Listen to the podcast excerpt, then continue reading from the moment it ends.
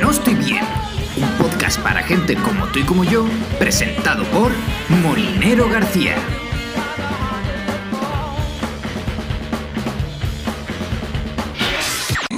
Hola chicos, ¿qué tal? ¿Cómo estáis? ¿Cuantísimo tiempo? Eh, hoy, 14 de noviembre, estrenamos segunda temporada.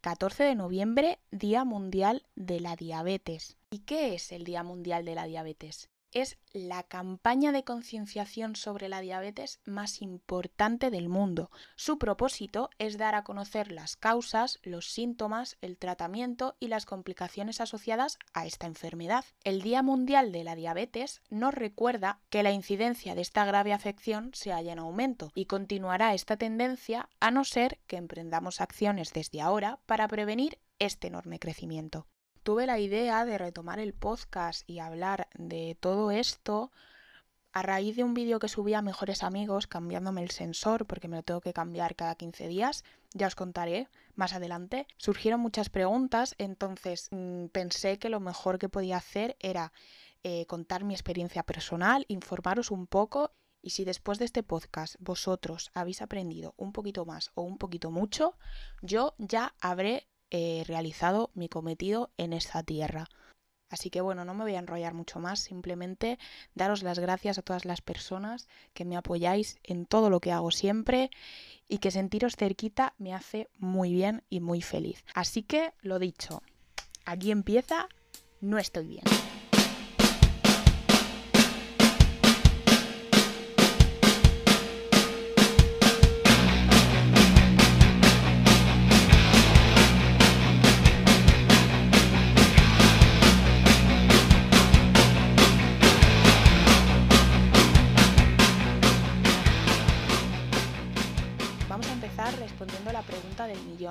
¿Qué es la diabetes?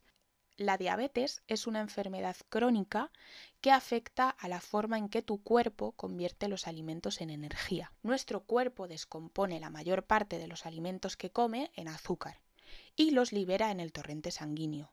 El páncreas produce una hormona llamada insulina, que actúa como una llave que permite que el azúcar en la sangre entre a las células del cuerpo para que éstas las usen como energía. En mi caso, con diabetes, mi cuerpo no produce una cantidad suficiente de insulina o no puede usar adecuadamente la insulina que produce. Cuando no hay suficiente insulina o las células dejan de responder a la insulina, queda demasiado azúcar en el torrente sanguíneo y con el tiempo esto puede causar problemas graves de salud, como enfermedades del corazón, pérdida de la visión y enfermedades de los riñones. Existen tres tipos principales de diabetes, la diabetes tipo 1, que es la que tengo yo, diabetes tipo 2 y diabetes gestacional, la diabetes durante el embarazo. La diabetes tipo 1 es causada por una reacción autoinmunitaria, es decir, el cuerpo se ataca a sí mismo por error. Y esta reacción impide que tu cuerpo produzca insulina. Por lo general, los síntomas de esta diabetes aparecen rápidamente. Se diagnostican en niños, adolescentes y adultos jóvenes. Las personas con diabetes tipo 1 deben recibir insulina todos los días para sobrevivir. Y en la actualidad nadie sabe cómo prevenir la diabetes tipo 1. Con la diabetes tipo 2, el cuerpo no usa la insulina adecuadamente y no puede mantener el azúcar en la sangre a niveles normales. Es un proceso que evoluciona a lo largo de muchos años y generalmente se diagnostica en los adultos. Es decir, prácticamente casi todos los yayos que tienen diabetes suele ser diabetes tipo 2. La diabetes tipo 2 se puede prevenir o retrasar con cambios de estilo de vida saludables, como bajar de peso si se tiene sobrepeso, tener una alimentación saludable y hacer actividad física regularmente. Y luego está la diabetes gestacional, que aparece en mujeres embarazadas, como hemos dicho antes, que nunca han tenido diabetes. Generalmente desaparece después de que nazca el bebé sí es cierto que aumenta el riesgo de que esa persona tenga diabetes tipo 2 más adelante en la vida. Pero claro, esto supongo que será relativo, porque claro que puede pasar, igual que puede pasar que yo mañana vaya a comprar el pan y me pille un coche, pero mm, supongo que dependerá de muchísimos factores que ahora mismo no soy capaz de encontrar. Pero bueno, es lo que os digo, yo estoy lanzando datos que estoy encontrando en la web. Si en algún momento digo algo mal, de verdad corregirme, que no sabéis cuantísimo lo agradezco. Ahora voy a hablar de los síntomas de la diabetes, que es una cosa que siempre me, me suelen preguntar. En plan, ¿qué sentiste? ¿Cómo sabías que eras diabética? Los síntomas de la diabetes tipo 1 aparecen rápidamente, como he comentado antes, en cuestión de semanas, que es un poco lo que me pasó a mí. En cambio, los síntomas de la diabetes tipo 2 suelen progresar muy despacio a lo largo de varios años y pueden ser tan leves que a veces ni siquiera se noten. Entonces, cuando falta insulina en el cuerpo, se suceden de forma encadenada una serie de alteraciones que se pueden resumir de la siguiente manera. Se produce una alteración en el metabolismo de la glucosa que hace que ésta se acumule en la sangre, es decir, es muy probable que tengas una hiperglucemia. La falta de insulina hace que la glucosa que circula por la sangre no encuentre la manera de entrar en el interior de las células. Entonces, la falta de entrada de la glucosa en las células hace que éstas estén hambrientas ya que les falta su fuente principal de energía. El exceso de glucosa en sangre hace que ésta se pierda por la orina, junto con agua y sales. Al eliminar por la orina gran cantidad de agua, más glucosa, más sales, el cuerpo para compensar esta pérdida reacciona en un primer momento con una gran sed. Y esos fueron mis síntomas realmente. El, me levantaba a beber agua, muchísima agua. Recuerdo por la noche me meaba en la cama también. Y estuve así durante bastante tiempo. Bueno, bastante tiempo. En plan, a lo mejor una semana, unos cinco días. Tampoco exagerado, ¿no? Pero sí que llevaba... Y también la intensidad, recuerdo, ¿no? Porque todos hemos tenido épocas en las que, bueno, pues por lo que sea tienes más sed o por lo que sea vas más al baño, pero no es preocupante, ¿no? Entonces, pues bueno, eh, sí que es cierto que creo que fue en aumento. Eh, entonces mi madre ahí fue cuando empezó a chequearme, a estar un poco al cuento de qué le pasa a esta muchacha, esta chica no está bien. Y efectivamente, spoiler, no estaba bien. Estaba un poco, un poco diabética. Ahora llega el momentazo del podcast que es hacer un eh, altar a la insulina vamos a hablar de qué es la insulina y de cómo funciona, porque eh, es básicamente eh, lo que me salva de, de una catástrofe todos los días. Todos los días me salva de una. Entonces, bueno, me voy a poner técnica primero. ¿Qué es la insulina? La insulina es una hormona que se forma en una glándula ubicada detrás y debajo del estómago, es decir, en el páncreas. El páncreas segrega insulina en el torrente sanguíneo y esta insulina circula y así permite que el azúcar ingrese en las células. Entonces, la insulina disminuye la cantidad de azúcar que hay en el torrente sanguíneo y a medida que tu nivel de azúcar en sangre baja, también lo hace la secreción de insulina del páncreas. Hay dos tipos de insulina. Está la insulina de acción rápida y la insulina de acción prolongada. La insulina de acción rápida, como el propio nombre indica, se absorbe rápidamente desde el tejido adiposo en la corriente sanguínea y se usa principalmente para controlar el azúcar en sangre durante las comidas, aperitivos y para corregir los niveles altos de azúcar en sangre. Y por otro lado tenemos la insulina de acción prolongada, que ésta se absorbe lentamente, tiene un efecto pico mínimo y un efecto de meseta estable que dura la mayor parte del día. Es decir, solo me tengo que inyectar una dosis al día. Actualmente, porque al principio sí que es cierto, cuando me diagnosticaron que mi cuerpo necesitaba evidentemente muchísima más insulina que ahora, porque claro, a medida que pasa el tiempo, tu cuerpo está en un constante cambio, entonces tú te tienes que adaptar a ese cambio. Y yo ahora mismo solo me inyecto una dosis de, esta insulina, de la insulina de acción prolongada, eh, todas las mañanas. O sea, cada vez que me levanto eh, me tengo que pegar un chute de, esta insulina, pero tanto de esta como con la insulina de acción rápida, que es la que eh, os he comentado antes que me ayuda a corregir los niveles altos de azúcar y cada vez que tengo que comer me tengo que inyectar la dosis eh, que tengo pautada de esta insulina de acción rápida. existe la insulina y también existe la bomba de insulina, que la bomba de insulina es un pequeño dispositivo del tamaño de un teléfono móvil, para que os hagáis una idea, que administra insulina de forma continuada. Y consta fundamentalmente de dos partes. Está por un lado el infusor de insulina y por otro lado el catéter de conexión. El infusor, propiamente dicho, es una microcomputadora que ha sido programada previamente para infundir insulina de manera continuada a las 24 horas del día y se compone básicamente de una pantalla, una batería, unos botones y un reservorio de insulina. Y luego por otra parte está el catéter de conexión, que es un fino tubo de plástico que conecta la bomba con el tejido subcutáneo es decir, por debajo de la piel. Y este catéter termina en una cánula de plástico que está localizada debajo de la piel. Y allí será donde se deposite la insulina administrada por la bomba. Y sí, la cantidad de insulina que se va a infundir está programada previamente por el equipo diabetológico, el paciente y la familia basándose en los controles de glucemia. Me han propuesto ponerme la bomba de insulina afirmativo desde que mm, empecé. Me la voy a poner negativo. Ahora mismo no es una cosa que entre en mis planes. Pienso, ¿vale? Esto es totalmente opinión personal. Eh, hay muchísima gente que lleva la bomba y son lo más feliz de este mundo. Pero yo ahora mismo estoy en una etapa en mi vida en que estoy muy descontrolada. Pero no descontrolada de que lleve mal el, el azúcar, ¿no? Sino descontrolada eh, en el sentido de no tengo una estabilidad, ¿vale?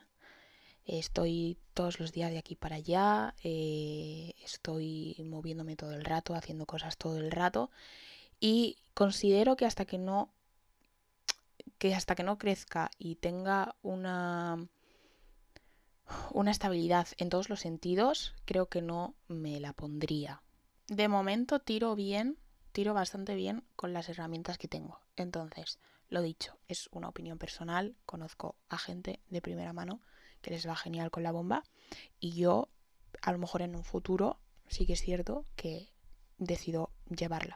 Pero actualmente no, no entra en mis planes. Vale, vamos a hablar de las diferencias entre hiperglucemia e hipoglucemia, porque no es lo mismo. La hiperglucemia es el aumento de la cantidad de glucosa en sangre por encima de 180 y la hipoglucemia hipoglucemia se define como el nivel bajo de glucosa en sangre. Se dice que hay hipoglucemia cuando este nivel es menor de 70. Pero ¿qué pasa? Que con el paso del tiempo he perfeccionado em, esta habilidad de saber cuándo me está bajando el azúcar y cuándo me está subiendo. Cuando me, cuando me sube el azúcar, lo noto porque me entra una mala hostia increíble pero increíble. Yo que soy una persona que no, se suele enfadar eh, mm, ni, ni le gusta enfadarse, contesto por cualquier cosa sin venir a cuento, ¿sabes? Entonces mi madre, por ejemplo, lo nota mucho. Lo ha notado desde siempre, ¿no? Siempre que la doy una mal contestación me dice, eh, anda, mi niña, eh, hazte un control, ¿eh? Hazte un control porque creo que estás un poco, un poco regular. Y efectivamente, a lo mejor tengo 200, mm, 300. Y sobre todo se me seca la boca. Pero lo que sí realmente noto y mm, para mí es lo peor del mundo, os lo prometo, es cuando te baja el azúcar. Son muchos síntomas en muy poco tiempo. Entonces tu cuerpo es como que lo vive todo a cámara lenta. Se me suele dormir la lengua, tanto la lengua como los labios. Además también otro síntoma es eh, hambre. Hambre eh, súbita. Quiero decir, eh, yo con una bajada soy capaz de vaciarte la nevera. También temblores. Bastantes temblores.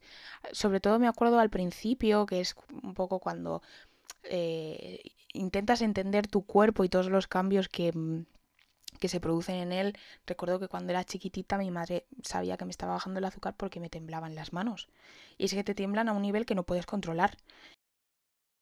Ahora os voy a contar una cosa que es qué hacer cuando una persona diabética pierde el conocimiento, es decir, cuando tiene una hipoglucemia bastante heavy tengo la suerte de que no me ha pasado nunca y espero que no me pase jamás y que nunca tenga que tirar de todos estos consejos que os vaya a decir que no me pase con nadie, pero bueno, es mejor prevenir que curar, entonces yo os voy a contar qué es lo que se debe hacer cuando una persona pierde el conocimiento y tú estás ahí presente y, te, se te hace un poco la picha un lío y dices, a ver, ¿por dónde empiezo? ¿Sabes? Porque esto en las películas está muy bien teatralizado, pero no es así. En plan, no debes ponerme insulina. No, mi niña, si me pones más insulina, a lo mejor mañana no estoy aquí contigo.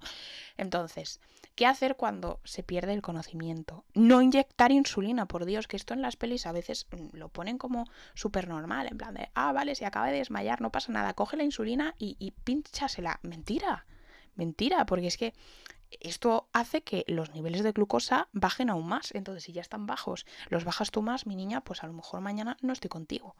¿Sabes? A lo mejor me voy con San Pedro a dar un, paseíto. También es importante el no dar líquidos ni alimentos, ya que mm, a lo mejor puedes causar el atragantamiento. Lo que sí podéis inyectar es el glucagón, que se, se, administra mediante una inyección o con un atomizador nasal que ha salido ahora para los niños, si no estoy mal informada. Pero me refiero, eh, quiero subir un vídeo a Instagram contando cómo se prepara el glucagón, porque es un estuche que viene con una jeringa y con un botecito que hay que agitar antes de inyectarlo y tal. Bueno, es una movida que me gustaría contar para que, bueno, pues eh, tengáis un poco más de idea, que siempre viene bien y más si eh, alguien de tu entorno es diabético y que joder, que está bien aprender y educarse un poquito, que nunca viene mal el, el educarse, ¿no? ¿Qué pasa si no hay glucagón o no sabes inyectarlo? No pasa absolutamente nada. Tú llamas a los servicios de emergencia y ellos harán todo lo que tú no has podido hacer. Y por último, antes de eh, pasar a contar mi experiencia personal, tengo que hacer otro altar. Esto va de altar en altar. Y ahora este altar es para el sensor. El sensor que me ha cambiado la vida literalmente. El freestyle consiste en un pequeño y redondo sensor, aproximadamente del tamaño de una moneda, que se coloca en la parte posterior del brazo y mide la glucosa cada minuto, a través de un filamento que se inserta debajo de la piel y la mantiene en su lugar con una pequeña almohadilla adhesiva. Cada análisis muestra un resultado de glucosa en tiempo real y el software del sistema me permite estar conectada con los profesionales sanitarios, en plan, estoy conectada 24/7 con mi médico. O sea, y es que es maravilloso lo que os digo porque ya no hace falta que me pinchen el dedo. Además, el sensor es desechable, es resistente al agua y me lo tengo que cambiar cada 15 días. Y mm, puedo pasarme el móvil por el sensor todas las veces que quiera. No hay un número exacto. Y para hablar de mi experiencia personal, creo que lo mejor que puedo hacer es llamar a mi madre. Así que desde vuestras casas, por Dios, un gran aplauso a mi mamita, porque la tengo aquí medio agonizando, porque no sabía que iba a hablar, la he hecho una encerrona guapísima y eh, está como un flan ahora mismo. Esto va a ser muy fácil, eh, lo prometo. La primera pregunta es, ¿qué sentiste en el momento de tu diagnóstico? ¿Quién empieza? Porque vaya dita. Está muy bueno, sí. Porque la situación era un poquito tu cumpleaños, yo embarazada, a punto de dar a luz de tu hermana. Y claro, la decisión fue irnos al hospital, claro, porque los síntomas que tenían eran todos, vamos, que concordaban. Yo en el fondo pensaba, esto no es, esto es que como está con ese proceso catarral, pues está bebiendo mucha agua y, ya está, está con fiebre y, es eso. Pero en el fondo de yo decía, no puede ser, no puede ser, porque es una niña que no ha bebido con, con tanta ansia el agua. Entonces, pues claro, decidí ir al hospital. Y claro, cuando estaba en el hospital yo decía, bueno, no, esto no, me van a decir que no. Pero cuando llegamos y dije todos los síntomas que tenías y me dijeron, bueno, no vamos a salir de dudas, entonces pues nada, Estábamos en urgencias, pasamos, eh, te hicieron la glucemia y claro, yo cuando vi que marcaba 500 y pico, pues la verdad, me caí casi sentada en la silla y claro, pues empecé a pensar, bueno, pues esto puede ser de la medicación que está tomando, antibiótico, eh, tal, hablé con la doctora, me dijo, bueno, no te preocupes, vamos a mirar, vamos a prepararla, has hecho bien de traerla, porque si llegas a traerla un poquito más tarde podía haber hecho un coma diabético, hubiera sido peor. La doctora me dijo que había que hacer pruebas todavía, que había que mirar y, y nada, al día siguiente ya vino la doctora y me dijo que efectivamente era una diabetes tipo 1, que se iba a empezar a poner tratamiento con insulina intravenosa en principio, a ver cómo, cómo iba evolucionando y bueno, pues la verdad que, que al principio muy mal, muy mal, porque yo pensaba, sinceramente, ¿por qué a mí? ¿Por qué a ella? ¿Por qué no a otro? Sobre todo cuando en tu familia no tienes antecedentes de gente con diabetes, pues te hacen muchas preguntas, pero bueno, todos esos miedos te los quitan luego porque te dicen, pues no, te ha tocado y te ha tocado. Igual que a otro le toca, pues yo qué sé, otra cosa. Luego, después de mucho tiempo, de llorar mucho, de, darle vueltas, de darle vueltas, pues te das cuenta que dentro de lo malo no es una cosa de las peores que te puede pasar. Y sobre todo a ti, a ti como persona, sobre todo que la que la padeces eres tú. Eh, entonces, pues bueno, dices, dentro de lo malo no es de lo peor, puede vivir con ello, puede, puede trabajar, puede estudiar, eh, puede hacer eh, deporte, puede hacer todo lo que quiera, siempre y cuando llevando un control adecuado de tu diabetes. La verdad que al principio se pasó muy mal, fue un primer año que se juntó todo, tu diabetes, el nacimiento de María, a los tres días de estar tú ingresada. Tú Yo ingresé el 9 y ella nació el, 13. O sea, yo estaba viéndote por la tarde allí en el hospital dando un paseíto y empecé con las contracciones y tú estabas en una planta y yo estaba en otra. Pues, pues eso, pues tienes el miedo de que encima estás eh, eh, pariendo y estás diciendo, tengo a mi hija en otra planta con una diabetes que cuando me vieron aparecer en el paritorio llorando como una magdalena me dijeron, pero hija, ¿qué te pasa? Pero bueno, la verdad que, que, que de todas formas hemos tenido mucha ayuda por parte de mis padres que se volcaron mucho. Recuerdo a la abuela ensayar con la almohada. Sí, para pinchar. Porque claro, las enfermeras eh, te enseñan a... Yo tenía seis años en ese momento. ¿Cuándo aprendí yo a pincharme sola? Pues mucho más adelante. pues yo qué sé, pues estabas en tercero de infantil y ya luego en... Pues yo no sé si en segundo de primaria ya estabas aprendiendo a pincharte a pincharte, a hacerte los controles, no, a hacerte los test empezaste ya desde el siguiente curso, porque claro, en el colegio es lo que decimos, en los colegios, pues claro, eh, no estaban con, no estaban concienciados y, y yo di con una profesora que, que, bueno, se volcó mucho, estabas en tercero de infantil, cada vez que eh, te hacía ella el control, que tuve que ir a enseñarla, porque el colegio yo decía, no hay enfermera, a ver cómo lo hacemos ahora, porque esta niña se tiene que hacer controles porque tiene que saber cómo está, porque le puede dar una bajada, le puede dar una subida y o se tiene que poner insulina o tiene que comer. Entonces, claro, pues ella te pinchaba y enseguida llamaba a la abuela porque yo estaba trabajando. Cuando estaba trabajando, eh, cuando estaba en casa, pues lo mismo, me llamaba a mí o llamaba a la abuela y iba a buscarte, eh, te sacaba a dar un paseíto a ver si así bajabas, porque la verdad que la primera etapa de tu diabetes eh, no fue muy bien llevada, donde te llevaban. Pero a ver, además de que no tuvimos suerte con, con la la doctora, bueno, en ese mm, momento... en ese momento la doctora no supo pautarte bien la insulina, entonces no te dejaba poner más de una cantidad, estuvieses eh, en el perfil o la glucemia que tuvieras. Entonces, claro. Pero además fue un año complicado porque, jolín, es lo que he comentado desde el principio del podcast, que a partir de que te diagnostican es un proceso de autodescubrimiento brutal. Claro, porque... porque tu cuerpo cambia constantemente, entonces no me pongo, por ejemplo, la misma insulina que me ponía cuando tenía seis años. Claro, y, ya no me, no me, como que no me, ¿cómo se dice? No me reacciona. No, te, no te hace el mismo efecto la insulina, claro. Pero ya no es eso, ya no solamente es... Y luego, claro, la gente que te venía y te decía, ay, es diabética, ay, pobrecita, claro, eso, eso, bueno, pues nada, no la das azúcar y ya está. Y es la, ¡No! Y es la mala información que tiene todo el mundo.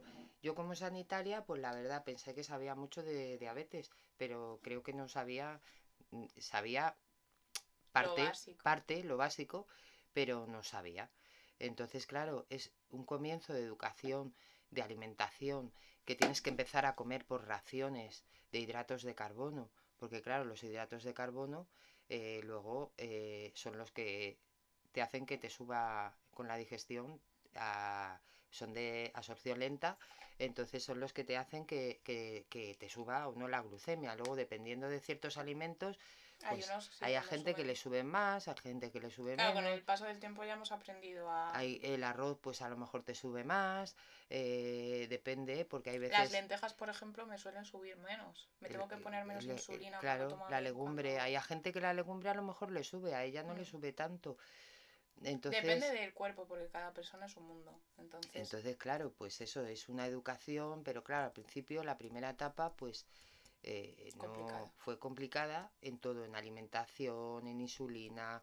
Nosotros comenzamos con las insulinas que no eran insulinas de, de Como las de ahora, de No eran de bolígrafo. Me acuerdo que era una jeringa era todo naranja. Claro, había que cargarla, eran viales y había que cargarla. Entonces, claro, el primer, claro, el primer comienzo pues imagínate eh, eh, con un bebé mm, que tienes ahí que te está demandando un montón porque acabas de parir y una niña diabética que la tienes que poner la insulina que también está ahí, también tienes que hacerla caso, pero también tienes que hacer caso al bebé, o sea, te tienes que partir un poco. Entonces hubo un día que por equivocación la puse un poco más de insulina y de pronto pues me entró el nervio. Pues ¿qué hice? Irme a urgencias. Me fui a urgencias porque no sabía actuar en ese momento, me bloqueé, me bloqueé, ella era muy pequeña y, y aunque sí ella sabía que se tenía que poner insulina, pues me bloqueé y tuvimos que ir a urgencias. Fuimos a urgencias, nada, la estuvieron observando y nos dijeron no pasa nada, la próxima vez sabéis que esto pues eh, hay que observarla y si ves que baja mucho, darla de comer y tal, claro, pero al principio pues es que te bloqueas de una manera que dices, bueno, ¿y ahora qué hago? Porque es que no sé qué hacer, por dónde empiezo, qué hago. Claro, porque estas cosas no te las cuentan. Claro, eh, te, enseñan eh, a ponerte la insulina, eh, pues te tienes que poner tanto, cuando si tienes más de 200, tanto, si tienes tanto.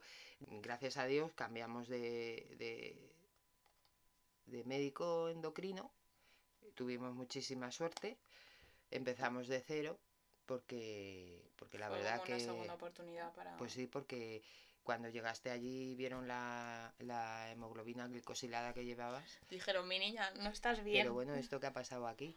Con nueve añitos que tenía, o sea, debutó con seis y con nueve años, en, vez de, en vez de educarnos bien, mm, no nos educaron todo lo bien. Solo eran regañinas cuando ibas y tú decías, no entiendo nada. O sea, ¿por qué me regañan si yo lo estoy haciendo como tú me estás diciendo? Pero parece ser que es que algo fallaba. Algo fallaba, claro, fallaba. Creo pues que no, no pues nos entendimos bien. Porque no nos, no nos pautaron bien la insulina ni nada. El límite normal de la hemoglobina glicosilada en una persona diabética puede oscilar entre 6, 5, 6 eh, más o menos y tenías 9 de hemoglobina glicosilada y la doctora dijo, esto hay que bajarlo ya, o sea, ya. Aprendió a comer, cómo debía de comer, qué debía de hacer, qué no debía de hacer, ejercicio, eh, mm, cuánta insulina, aprender a las ratios de insulina, cuánto me tengo que poner para que me baje tanto. Entonces todo eso no me lo habían enseñado. cada dosis de insulina, qué cantidad la baja, eh, que esa es la ratio. Entonces, claro, todo eso no lo enseñaron, nos educaron. Eh, qué alimentos podía comer, eh, no abusar tampoco de los... Porque claro, también te dicen, pues puedes comerlo sin azúcar.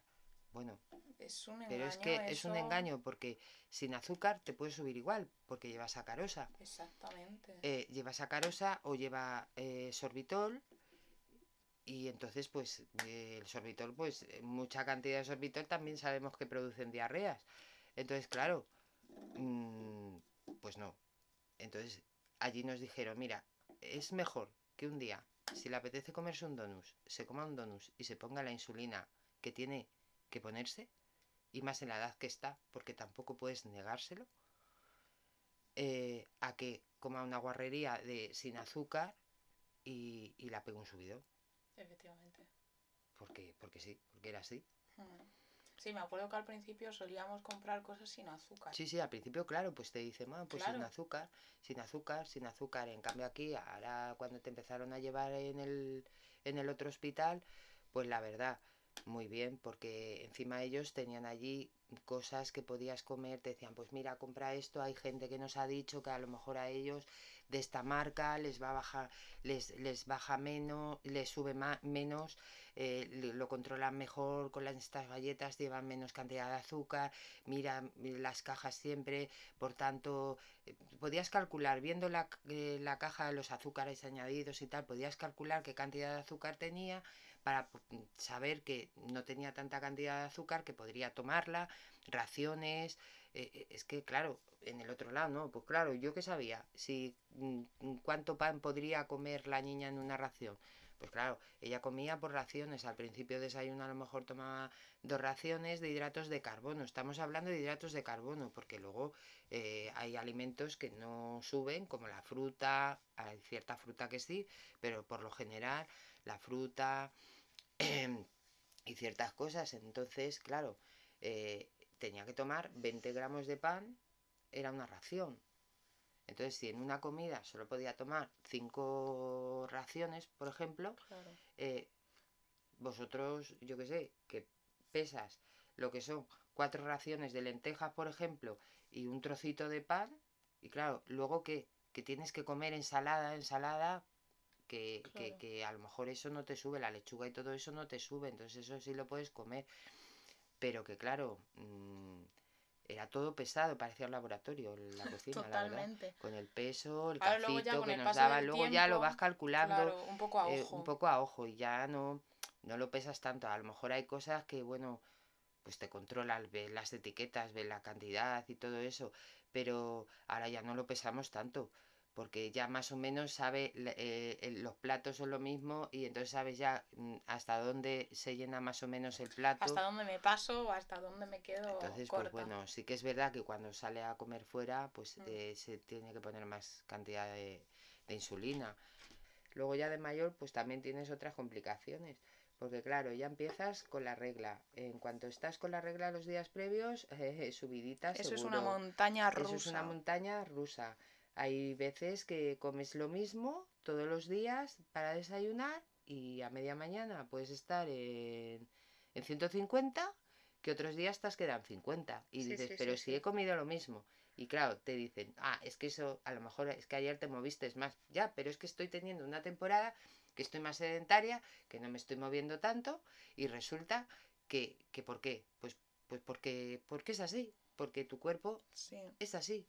Te frustra un poco porque... Sí, porque piensas, lo estoy haciendo mal. Total. ¿Qué es lo que estoy haciendo Y a veces te regañan en la consulta y te dicen, ya, pero es no que te tal... no, ahora no me regañan, es verdad. Ahora no me regañan. Ahora estoy súper agradecida, pero sí que es cierto que a mí te acordarás que el día antes de ir a la consulta yo me ponía nerviosísima, y siempre estaba altísima. La verdad que hubo una época que cuando estabas yendo a tus controles, época de 14, 15 años, yo entiendo que la diabetes tienes que tener un peso determinado, un peso determinado, no pasarte y engordar, eh, llevar una vida sana en alimentación, deporte, lo que tú quieras. Vale. Pero, por muy buena que sea un endocrino, yo entiendo que, que con 14, 15 años, aunque tengas una diabetes, no puedes decir a una niña, eh, no por mi hija, sino por todas las niñas o niños que les pase. es que tienes que adelgazar, es que tienes que adelgazar, es que tienes que adelgazar porque, has engordado dos kilos. Porque es que este mes, este mes has venido y has engordado un kilo. No estoy hablando de, de, mogollón de peso. O sea, quiero decir que a lo mejor mm. íbamos a una revisión cada tres meses y decía, este, esta revisión has engordado kilo y medio. Vale. Tienes que intentar adelgazar, tienes que hacer más deporte. Te coges y te, y te vas a andar todos los días una hora, no sé qué, no sé cuántos, y si no, te apuntas al gimnasio y no sé qué, no sé cuántos y patatín. Que está muy bien, que sí, que hay que moverse, que hay que hacer deporte. Pero cuando eres estudiante, era una niña que a lo mejor pues no salía a andar y no salía a moverse. Pero a lo mejor estaba estudiando y de pronto se plantaba la música y se echaba cuatro bailes que yo decía, madre mía, eh, te vas a romper. Eh, te vas a romper que eso también la hacía bajar. Entonces, claro, tuvo ahí un periodo de tiempo que empezó con anemia y fue porque no es que dejase de comer, pero sí comía pero menos. Me un poco. Se obsesionó un poco con la comida y me tuve que poner seria. Me tuve que poner seria porque la dije, bueno, vamos a ver, que no, gorda no estás. Quiero decir, gorda no estás. El dejar de comer no te va a ayudar nada. Pues porque esto es un círculo vicioso que lo único que va a pasar es que empiezas a crear una anemia, una anemia y entonces la hemos cagado. Entonces, menos mal que ahí me hizo un poquito caso y ya empezó ella a sentirse mejor, fue su cambio hormonal ahí. Totalmente. yo creo que la pilló todo, cambio hormonal, cambio todo, todo, todo, todo, y se Por eso es importante saber cómo se dicen las cosas. Entonces, es por eso lo digo, porque hay veces que los médicos tienen que saber decir las cosas, porque es que no es decir, es que tienes que adelgazar que sí, que era muy buen endocrino, que estábamos súper felices. Y, más todavía en esta sociedad en la que vivimos. Ahí está. Que, vivimos eh, de parece que hay que seguir unos cánones y, en cuanto salen esos cánones, exactamente. Belleza, o sea, unos pueden ser altos, otros pueden ser bajos, unos pueden ser más gordos, otros pueden ser más delgados. El caso es que estén bien, que lleven bien su enfermedad, que lleven bien sus controles, su dieta y se acabó. Y es que es así. Entonces no puedes hacer eso porque entonces arruinas a una persona. Sí. O sea, la arruinas, la obsesionas y luego hay...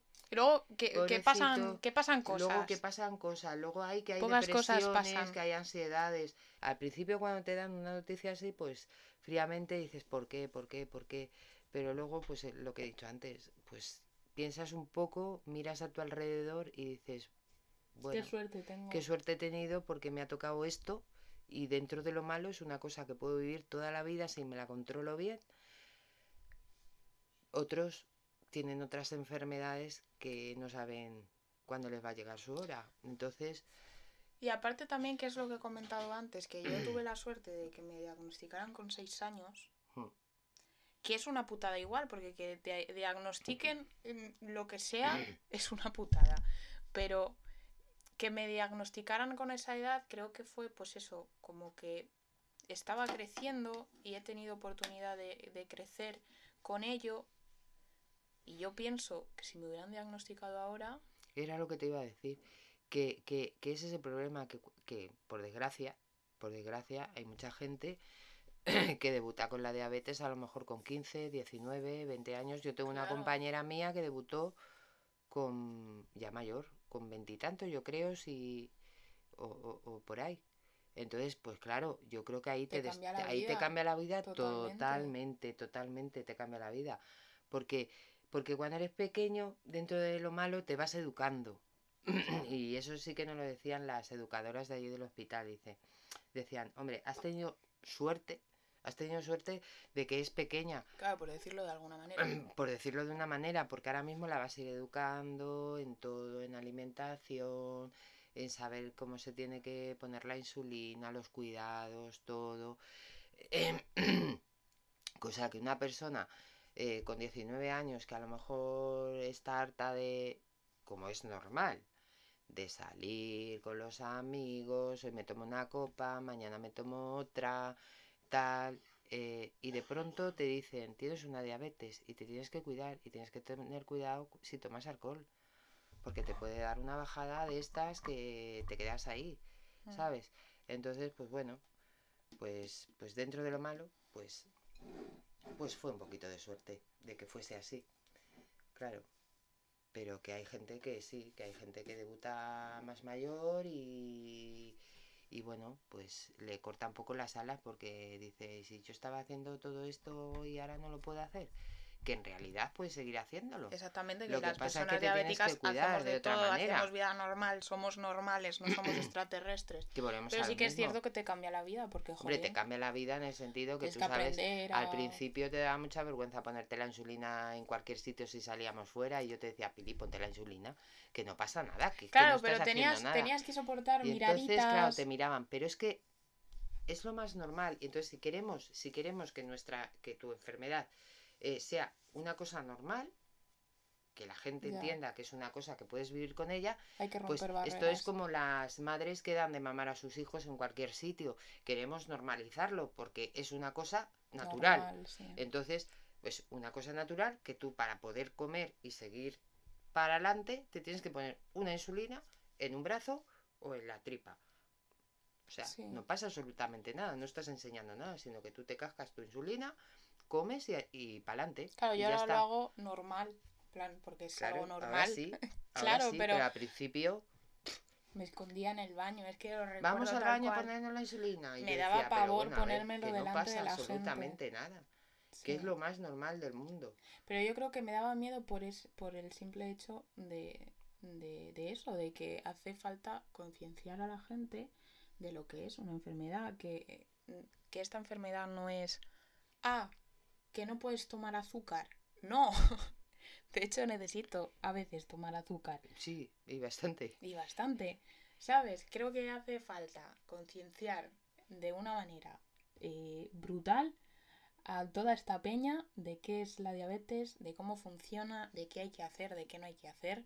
Eh, no fiarse de las películas, eh, porque, porque no, ya lo he comentado antes, que hay que hacer cuando pierdes el conocimiento, no hay que pinchar insulina, porque entonces, eh, me doy una vueltita con San Pedro, ¿sabes? Totalmente, totalmente. Entonces, creo que es súper importante el, el, eso, el conocer, y más si tienes personas cercanas a ti que, que la padecen, porque se van a sentir mucho más comprendidos y mucho más arropadas, efectivamente. Vale, otra cosa ¿Qué? que te voy a proponer es... Ay, eh, madre, qué miedo me das. Vamos a crear un espacio para reivindicar... ¿El qué? Eh, pues todo lo que, lo que quieras reivindicar sobre, la, diabetes, que son muchas cosas. Lo mejor que podemos hacer es empezar con esta noticia que dice esto. Mi hijo es diabético. O encuentro un colegio con enfermero o me toca dejar de trabajar. Eh, esto no es un caso aislado, quiero decir. Eh, he llegado a la conclusión, después de ver tantas noticias y amigos diabéticos, que, que, esto suele pasar más de lo que creemos. El llegar al colegio y sentirte un poco bichito raro, ¿verdad, madre? un poquito, sí, un poquito. Pues sí, eso lo pasamos nosotras cuando ibas al cole, porque claro, te viene esto y dices, bueno, ¿y ahora qué hago? Claro, Entonces, claro, te empiezas a mover, te apuntas a la asociación de diabéticos, preguntas, te informan, te dicen, bueno, pues habla con el colegio, diles que tendrán que poner una enfermera, pero ya no solo por mi hija, porque yo cuando, cuando yo lo pedí al colegio que estuve hablando con la directora y, quiero decir, a ver, yo el colegio estaba contenta con él, pero en este aspecto yo no lo hablaba solo por mi hija, porque por desgracia no solo hay diabéticos, hay gente mm, celíaca, hay gente mm, eh, con muchos problemas mm, que, pueden eh, depender de una enfermera en un colegio. Entonces cuando yo lo hice me dijeron, la primera respuesta es que se me iban a poner una enfermera para mi niña. Y yo les dije, no, para mi niña no, para más niños, porque luego me enteré que había más niños diabéticos. Pero claro, las madres pues se buscarían la vida. Pero en aquel entonces, de los más pequeños eras tú. Mm. Tú eras de las más pequeñas que había, eran más mayorcitos. Claro, porque debuté en tercero de, de infantil, con seis años recién cumplidos. El día de tu cumple, vamos. Entonces, pues claro, eh, cuando tú lo pides y te dicen, no, no, no, no, no, pues no. Cuando tú invitas al colegio a simplemente que vaya a una reunión de la Asociación de Diabéticos para que vea los problemas que hay. O sea, que es que no estamos hablando Claro, que de es que una enfermedad mucho más compleja de lo que se cree. eh, yo, gracias a Dios, no tengo ninguna queja, ni de los profesores ni de sus compañeros. Puedo decir las dos cosas, ni de los profesores ni de los compañeros. La arroparon muchísimo todos sus compañeros, estaban pendientes de ella, porque ella me lo decía y yo lo veía también. Entonces, eh, mm, yo lo único que pude hacer fue que puesto que no ponían una enfermera, yo todos los comienzos de curso tenía que ir a hablar al profesor que le tocaba de tutor y decirle, mi hija es diabética, aunque ya está puesto en la ficha. Mi hija trae un glucómetro, tiene que hacerse sus controles y hay veces que a lo mejor en mitad de clase necesita hacerse un control porque puede tener una bajada y hubo tutores más implicados unos que otros en los distintos cursos. De primero a quinto, eh, más o menos, eh, se implicaron muchísimo. Yo iba al curso, estuve con ellos, les decía cómo se tenía que pinchar, qué valores, ella ya lo sabía, pero ellos, yo les decía sobre todo si tenía una bajada, que era lo más digamos, lo más urgente porque podía tener una pérdida de conocimiento que gracias a Dios hasta ahora no he tenido nada. Pero claro, siempre te queda esa cosa porque dices, "Uf, ¿y si la da una bajada y no se da cuenta? ¿Pero qué hacía ella? Ella hacía la, la postura más fácil, porque luego lo decías. Es que mi postura más fácil, mamá, es mantenerme alta en el colegio, porque sé que estoy sola. Y cuando estoy en casa, sé que estás tú. Entonces, claro, cu- cuando estaba en el colegio prefería estar un poquito más alta y venir un poquito más alta porque sabía que luego comía, se ponía la insulina y se Claro, controlaba.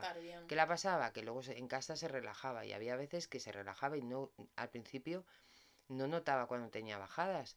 Entonces tenías que estar encima de ella, que como claro, los controles te los hacías en el dedo con el glucómetro, pues claro, era un coñazo, yo lo entiendo. De pincharte en el dedo, pues porque duele. Y decir que no duele es, aunque tengas callo, pues duele. Porque algún picotazo me da yo. Entonces, claro, se relajaba tanto que aquí en casa tenía que estar, pili, pínchate, mírate, hace un control. Y a lo mejor había veces, que sí que es verdad, que se hacía un control y ahí estaba en 40. O se pinchaba ella y iba a la cocina corriendo. Que lo tengo bajo, que voy a comer. Y claro, la tenía también un poco que parar porque decía, tranqui, tranqui, tranqui, come despacio porque quiero decir, no puedes saquear la nevera porque esa es uno de los síntomas. O sea, les entra un nerviosismo, un hambre que se comerían la nevera entera. Eh, doy fe. ¿A que sí? Sí. Y claro, yo lo entiendo, ellos me decían, es que yo no soy médico, es que yo no estudiaba para enfermera, ¿vale? Si, si yo no te lo niego, o sea, si estás en tu derecho. Yo no te pido que te hagas responsable de mi hija porque te estás haciendo responsable a lo mejor de 25 niños en clase. Y encima yo no te puedo hacer responsable de mi hija porque mi hija es diabética, pero a lo mejor el otro es alérgico, el otro no sé qué. Vale, que sí. Y que todos pueden ir al colegio, pueden estudiar y pueden hacer todo. Entonces, vamos a partir de la base de que pongas una enfermera en la que ella sepa lo que tienen, lo que no tienen. Yo, yo pedí también el poder llevar el glucagón, que es la, la jeringuilla que tenemos en caso de pérdida de conocimiento, eh, para ponérsela, porque tiene que estar en frío. Y me dijeron que no.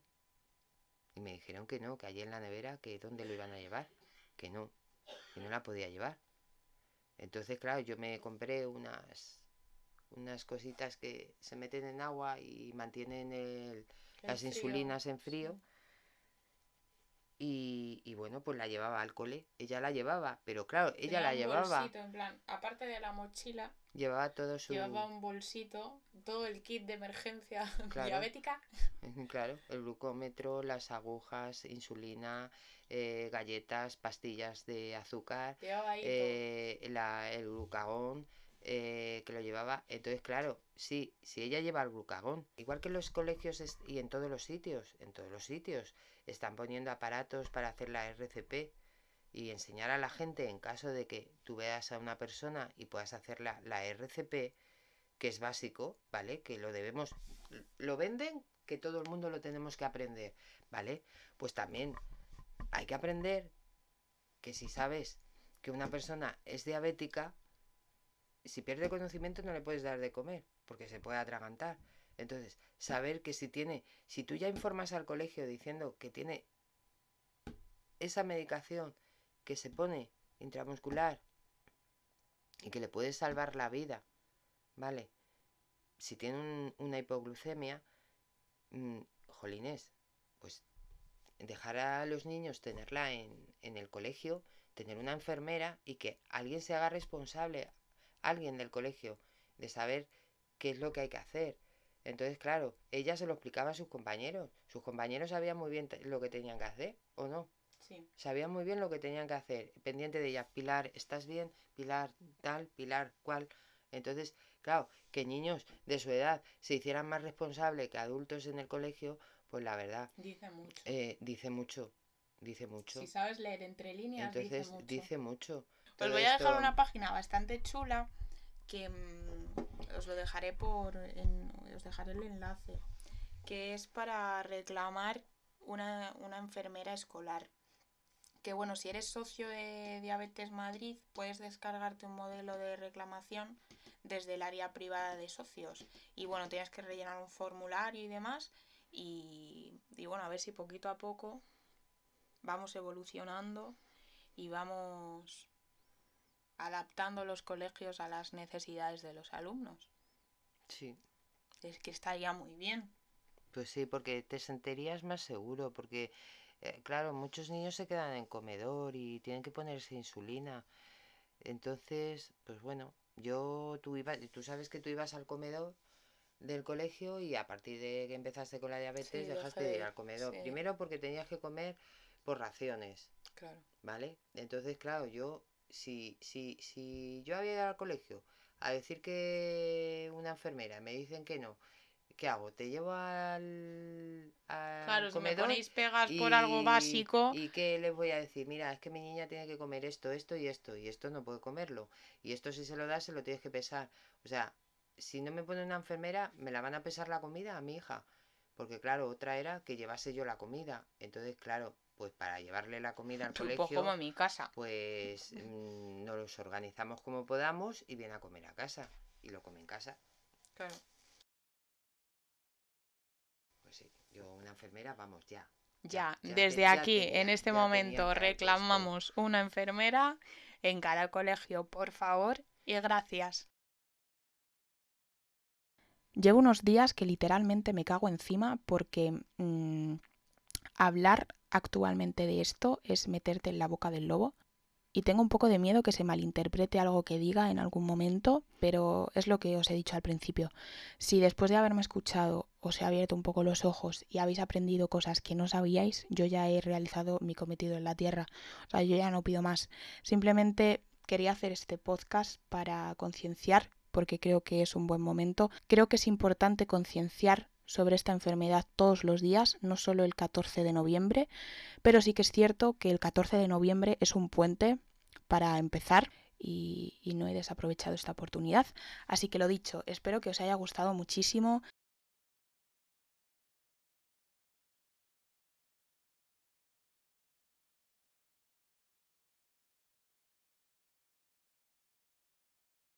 Así que lo dicho, cuidarse mucho y ser muy felices. Hasta no sé cuándo.